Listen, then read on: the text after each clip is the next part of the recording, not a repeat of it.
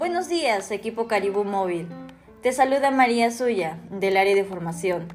El día de hoy hablaremos sobre la validación de los datos personales.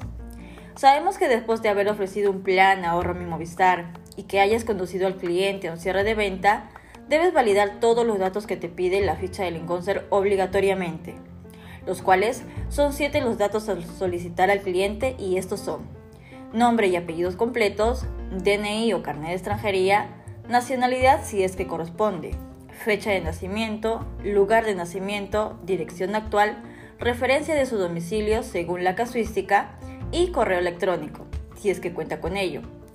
No olvides que cuanto a la referencia, si te brinda una dirección exacta con número, manzana y lote, se solicita una referencia, pero si te brinda una dirección sin número, manzana y lote, debes solicitar dos referencias. Estas referencias no deben pasar las cinco cuadras.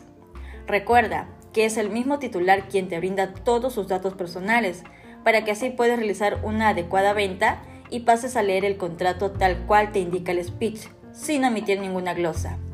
Muy bien equipo, sigue las indicaciones para que puedas realizar una adecuada gestión. Que tengas una excelente semana.